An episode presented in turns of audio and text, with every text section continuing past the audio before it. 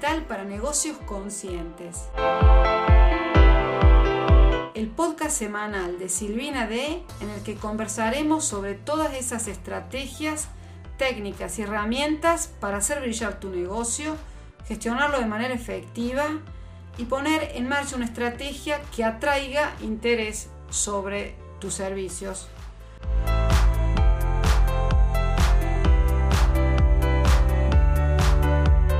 Hola, bienvenidos una vez más a Marketing Digital para Negocios Conscientes.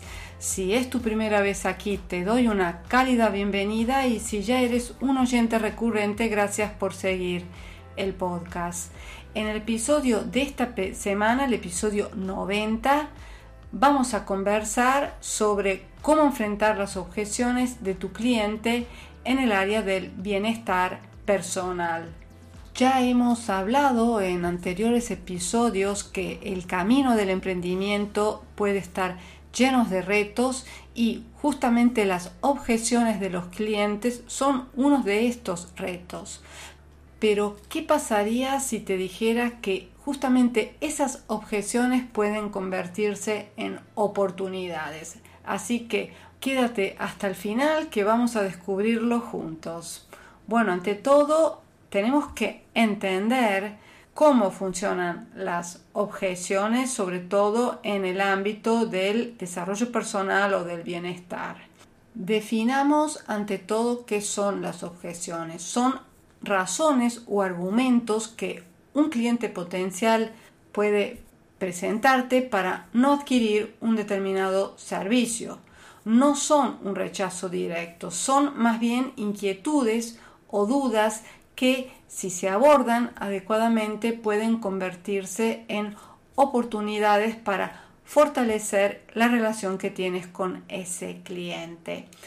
Tenemos que decir que el mundo del bienestar personal es un mundo peculiar y a diferencia de otros sectores donde se venden, por ejemplo, productos tangibles, aquí estamos ofreciendo transformaciones, crecimientos, soluciones a menudo a problemas profundos y personales. Y esto hace que tal vez las objeciones en este campo sean más de tipo emocional o subjetivo. Pero ¿cuáles son las objeciones más comunes? Una de las objeciones más comunes que a menudo los clientes plantean eh, es la falta de tiempo para dedicarse a sí mismos. O tal vez la desconfianza porque desconfían la eficacia de las terapias o las técnicas propuestas o también la preocupación relacionada con la inversión necesaria y la falta de comprensión sobre lo que realmente implica un proceso terapéutico o de todas maneras un proceso que tenga que ver con el bienestar y el desarrollo personal.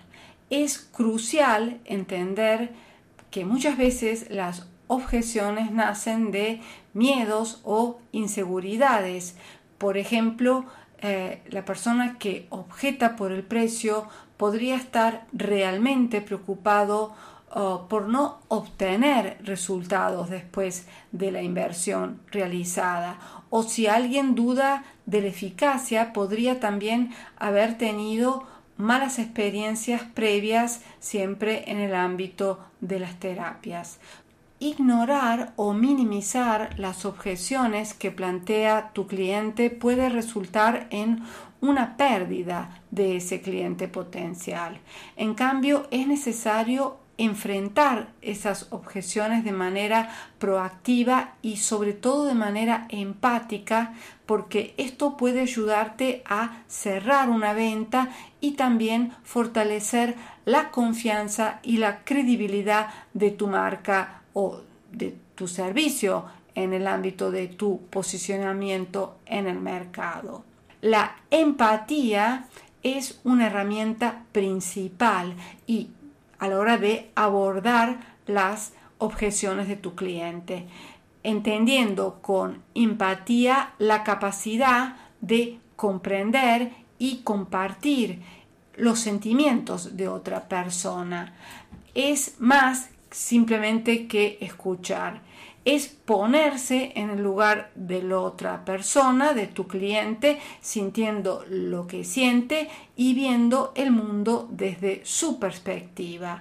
Implica una conexión emocional y en el ámbito del bienestar y del desarrollo personal, las decisiones de los clientes a menudo están impulsadas por emociones, están siempre impulsadas en emociones, eh, porque es, eh, generalmente funciona así las ventas, pero em, esto es aún más verdadero en el ámbito del bienestar personal.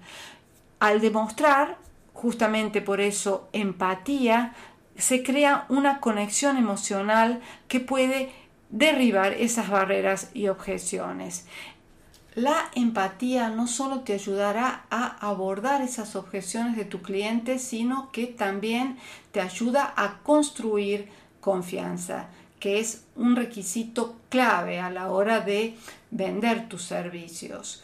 Cuando un cliente siente que realmente te importa y que tú entiendes sus preocupaciones, es más probable que confíe en ti y por ende en los servicios que ofreces. La empatía fomenta una comunicación abierta y cuando un cliente siente que puede expresar sus inquietudes sin ser juzgado, es más probable que comparta objeciones o preocupaciones que de otra manera podría haber guardado para sí mismo.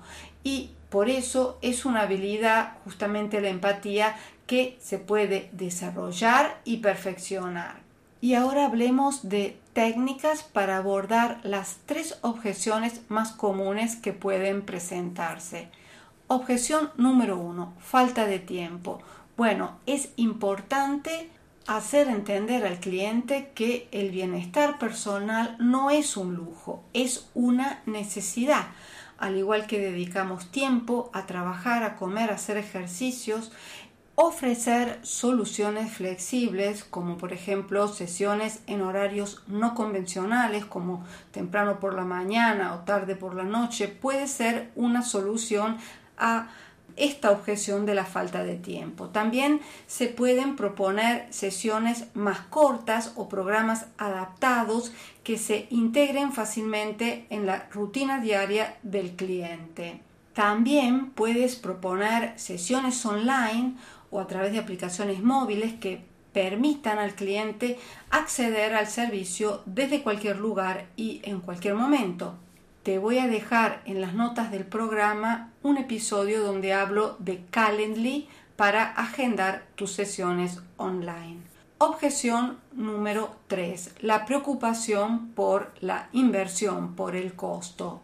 Aquí es fundamental entender, o sea, mejor dicho, transmitir a tu cliente la diferencia entre valor y precio, porque el cliente tiene que entender que no está pagando solo por una sesión terapéutica, sino por una transformación, por herramientas y habilidades que le servirán a largo de su vida. Puedes también ofrecer facilidades de pago como cuotas o descuentos por paquetes de sesiones para que el servicio sea más accesible. Eh, si es posible, también puedes ofrecer una garantía si el cliente no siente que obtuvo valor de la sesión o del programa, puede obtener un reembolso o una tal vez una sesión adicional sin costo, esto te lo dejo digamos a tu discreción, o tal vez una sesión exploratoria, ¿no? Para evaluar si eh, te encaja trabajar con ese cliente. Objeción número 3 desconfianza sobre la eficacia. ¿Qué puedes hacer para abordar esta, ah, esta objeción?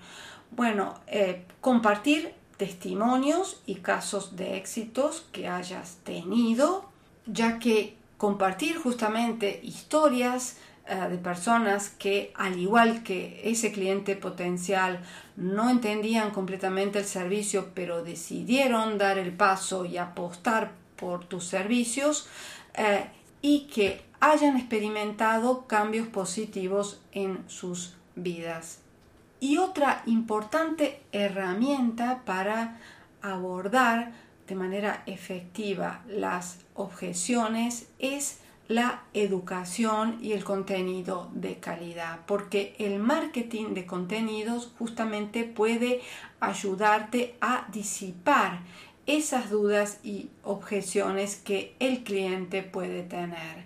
Puedes ofrecer recursos gratuitos para que el cliente pueda conocer más sobre tus servicios, webinars, talleres y de hecho hablamos de la educación como una herramienta de empoderamiento, porque la educación de ese cliente potencial le permitirá comprender más a fondo lo que ofreces, las técnicas que utilizas y sobre todo los beneficios que puede obtener. Eh, y de esta manera, a través de esa educación, el cliente puede sentirse mucho más confiado y dispuesto a invertir en tus servicios. El contenido de calidad es un reflejo justamente de tus servicios porque eh, un buen contenido bien presentado y relevante para tu audiencia te establece como un profesional referente y confiable en tu ámbito.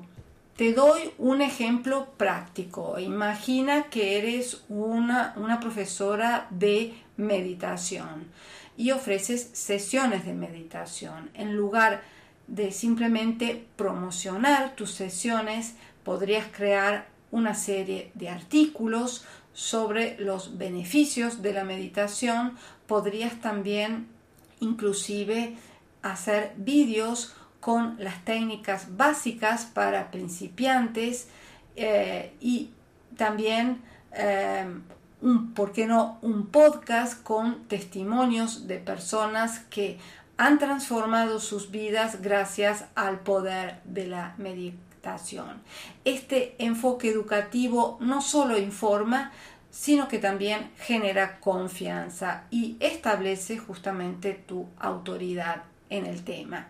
Además, y esto es importantísimo, el contenido educativo te ofrece la oportunidad para interactuar con esa audiencia a través de comentarios, encuestas, foros, puedes obtener feedback directo, resolver dudas y adaptar ese contenido en función de las necesidades y preferencias de tu público objetivo. Otra cosa que me gustaría recalcarte es que no tomes las objeciones de manera personal, porque eh, tienes que comprender que cada cliente es único, tienes sus propias inseguridades y preocupaciones y por eso es importante que las objeciones no son un reflejo de tu capacidad o de tu valor como profesional. Son expresiones de preocupaciones, miedos o inseguridades de tu cliente. O sea que distinguir entre una objeción hacia el servicio y una crítica personal es crucial para mantener siempre una perspectiva objetiva y para ver las objeciones como oportunidades de aprendizaje y de crecimiento. Te hago un ejemplo práctico. Imagina que un cliente potencial eh, objeta que tus sesiones de coaching son demasiado caras. En lugar de tomártelo como una crítica personal o de, de evaluar tu trabajo, puedes verlo como una señal de que tal vez necesitas comunicar mejor el valor y los beneficios que ofreces o también considerar la introducción de diferentes paquetes o planes de pago. Recuerda que en el mundo del emprendimiento y sobre todo en áreas tan peculiares como es el bienestar y el desarrollo personal, la resiliencia es siempre una habilidad esencial. Aprender a manejar las objeciones sin que estas objeciones te afecten emocionalmente te ayuda a mantener la motivación y el enfoque que son siempre necesarios en todo negocio.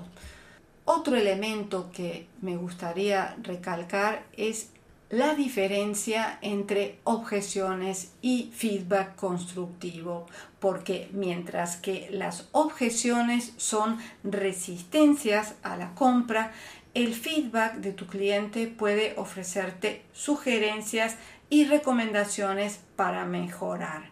Ambos elementos son valiosos, pero es esencial saber cómo abordar y utilizar cada uno. No vamos a hablar de feedback porque el episodio se haría demasiado largo.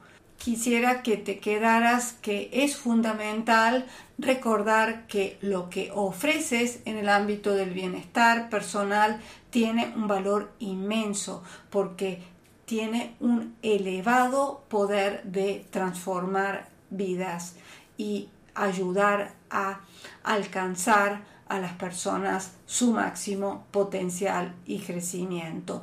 Por eso, eh, si eres un profesional en este campo, te invito a reflexionar sobre las objeciones que hayas recibido de parte de tus clientes y también sobre todo cómo la has abordado y te invito también a comentar el episodio, a dejar también tus observaciones al respecto. Por supuesto, recuerda siempre que si sientes que necesitas ayuda con tu marketing o si quieres profundizar cómo llevar tu negocio de bienestar o desarrollo personal al siguiente nivel, estoy aquí siempre para ayudarte a transformar justamente esas objeciones en oportunidades y a conectar de manera auténtica con tus clientes para que puedas aumentar el alcance de tu negocio de desarrollo personal. Desde ya, muchísimas gracias ahora sí por llegar hasta el final. Recuerda que tu feedback es precioso. Desde ya te invito a valorar positivamente el podcast en tus plataformas de podcasting preferidas como Spotify, Apple Podcast, Google Podcast y también por tus me gustas en YouTube y Facebook me ayudarás a llegar a muchas más personas. Un fuerte abrazo, nos vemos la próxima semana y gracias también por ser parte de la comunidad de emprendedoras y emprendedores conscientes.